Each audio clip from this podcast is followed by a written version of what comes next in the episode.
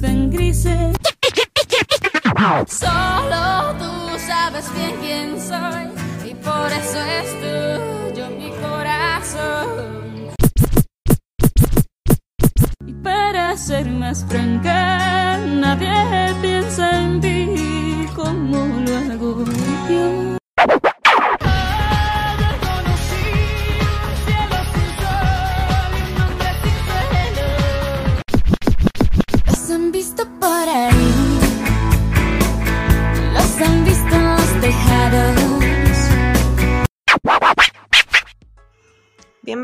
Bienvenidas y bienvenides a una nueva entrega de este hermosísimo podcast que disfrutamos mucho hacer y que se llama Otra Data. Mi nombre es Jula y estoy como siempre con Ivo haciendo este capítulo, pero antes de presentarlo, acuérdense de seguir en redes a arroba la.crecida, el medio que hace que esto sea posible, y a nosotros nos encuentran en Spotify como Otra Data. Ahora sí, hola amigo. Bienvenida, Reina. Siempre un placer estar aquí contigo en este hermoso espacio que nos provee la crecida. Bueno, hasta el día de hoy hicimos ciertos recorridos a través de géneros y artistas, pero aún no nos habíamos detenido en discos que merecen ciertamente un podcast entero, ¿no? Podríamos haber empezado quizás con un harto de pescado rabioso, Dark of the Moon de Pink Floyd, un piano bar tal vez de Charlie, pero la verdad que nos gusta mucho hacer la que nos pinta básicamente, así que bienvenidos a un capítulo que ya quería hacer y vos ya quisieras que no esté haciendo esto, el discazo ¿Dónde están los ladrones? de Shakira. Bien, vamos a contextualizar un poco.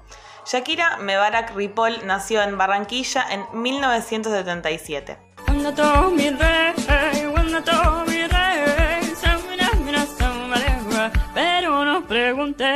A los 7 años pidió que le regalaran una máquina de escribir y a los 14 lanzó su primer disco que se llamó Magia y que solamente vendió mil copias.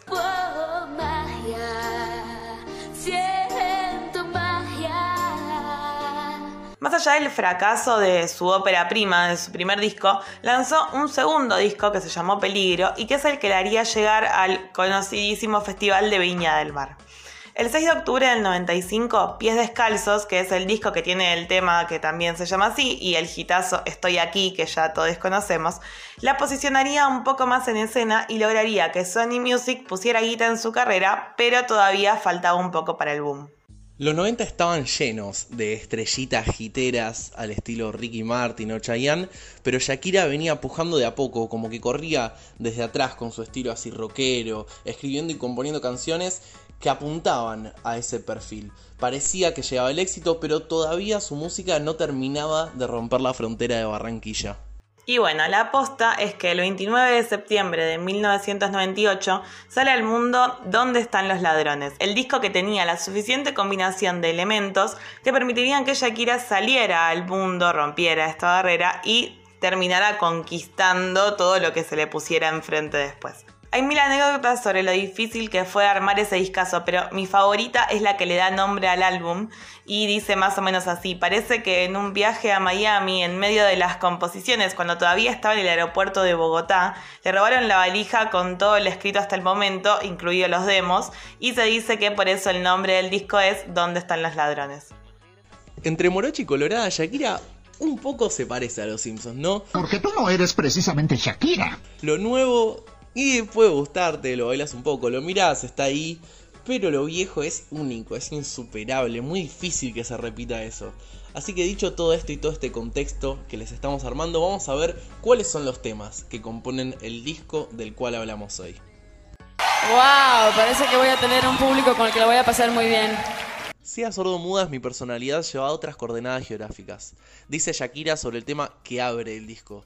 Ciertamente viajamos, ¿no? Un poco con este tema de otras coordenadas. Escuchan ese ritmo mexicano de los vientos del principio que también se pueden ver en el MTV Unplugged cuando se sube un grupo de mariachis a tocar este tema con ella.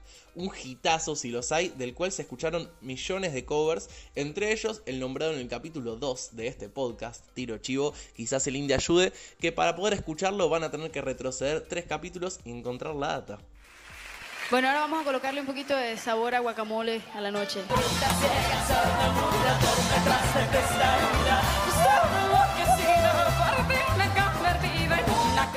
El segundo track de este disco es un poco polémico, como que le falta un piso de sororidad, pero nos trae a una Shakira bastante empoderada diciendo que si te vas, no vuelvas.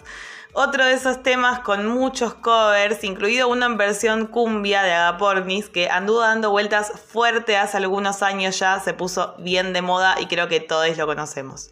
Si te vas, si te vas, ya no tienes que venir por mí. Si te vas, si te vas, si me cambias por esa. Mis días sin ti. Uh, perdón. eh, dice Shakira eh, en un tema, ¿no? Mis días sin ti son tan absurdos.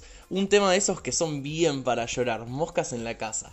El tercer tema de este disco ya cambia un poco el mood pop y trae un lado más sentimental que vamos a ver en otros momentos de la Shakira más old school.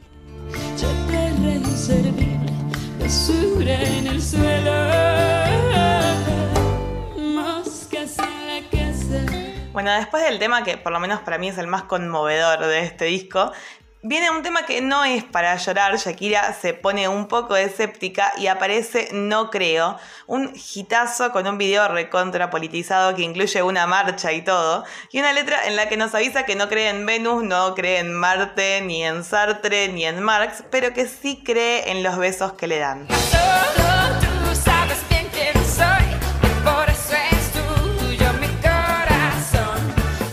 Creo que arrancaría la presentación de todos los temas diciendo, cantando, gritando algún fragmento eh, de letra de, de estas canciones increíbles, pero bueno, vamos a tratar de no repetirnos tanto y decir que en este quinto tema del disco se ve muy clara la influencia multicultural que le imprimió fuerte uno de los productores estrella de los 90, sobre todo en Latinoamérica, en habla hispana, que es Emilio Estefan. Inevitable, el tema del cual estamos hablando, trae un poco de grunge noventero, de ese que explota fuertemente con Nirvana, pero en una búsqueda más acústica que se fusiona con una balada y que nos da lugar a ver esta oscuridad que tenía adentro suyo. El cielo está cansado.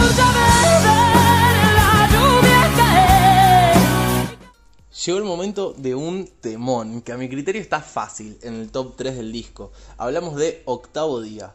Canción sumamente infravalorada y así un poco escondida entre tanto hit del disco, pero con una gran letra que habla de las historias no contadas, mientras orbita un poco una analogía bíblica y pregunta, ¿qué pasó después del séptimo día, eh? Decime Dios, ¿qué onda? ¿Con qué te encontraste? Un temazo menos hitero, con más profundidad, pero con una base bien oscura que estalla en el estribillo, vislumbrando un poco el tremendo potencial de Shakira como música, escritora y productora. Un datito de color abre el MTV Unplugged. Mientras tanto, este mundo gira gira sin poderlo detener. Siguiente tema nos trae de nuevo un mood bien popero. Viene Que vuelvas. Otro tema bastante infravalorado, lo que es súper extraño porque es un tema que tiene una receta muy parecida a los temas que la pegaron, como Ciega Sordomuda, con un estribillo bien eh, con gusto a hit y un estilo bien noventoso para mover la cabeza mientras lo escuchas.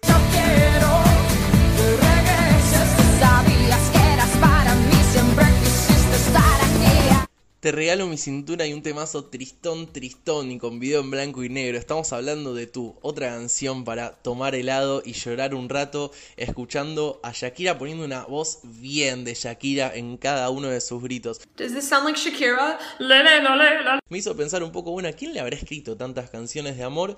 Y un dato de color es que durante gran parte de grabación del disco salió con Osvaldo Ríos, un actor de telenovelas colombiano, el cual tiene rédito de varias de estas canciones. Eres tú, amor, mis ganas de reír. Ahora sí, se viene el tema que le da nombre al disco. ¿Dónde están los ladrones? Tiene la armónica de quien canta y es un tema para cantar a los gritos con un estribillo más rockero y un par de críticas al sistema, diciendo que los ladrones andan dando vuelta en los juzgados y esas cosas. ¿Dónde están los ladrones?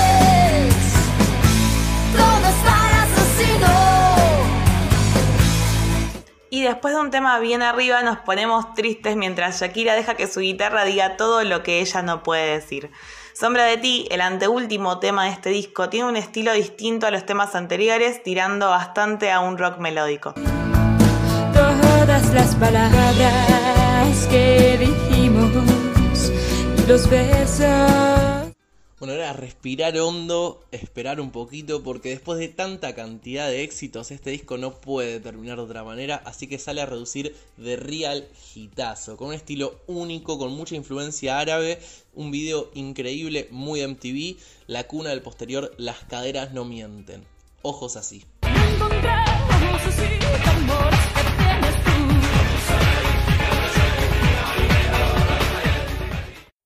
Bueno, y para terminar un poco después de tanta cantidad de data, vamos a escuchar a Shakira hablando de la tapa de ¿Dónde están los ladrones?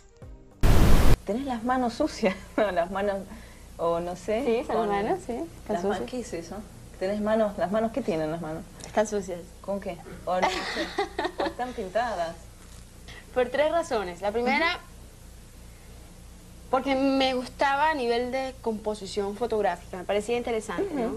Eh, digamos que yo diseñé el, el concepto fotográfico. La segunda razón es porque en este álbum manejamos, bueno, y en general en mi música trato de manejar mucho eh, un concepto de estética, antiestética, eh, baja fidelidad, alta fidelidad.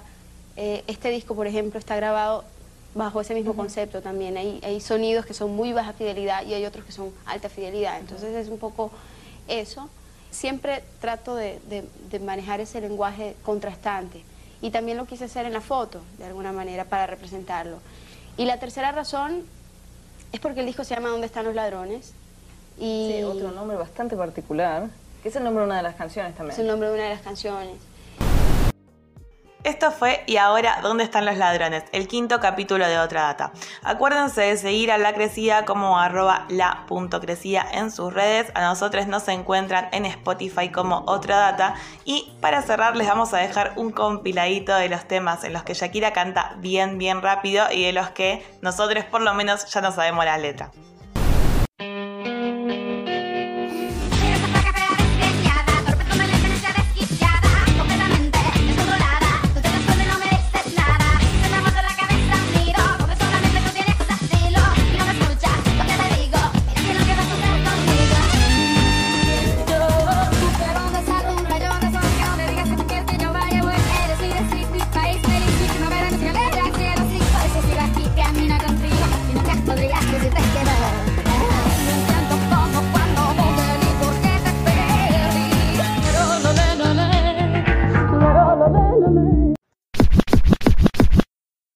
Está genial. Me hizo reír a carcajadas, te juro.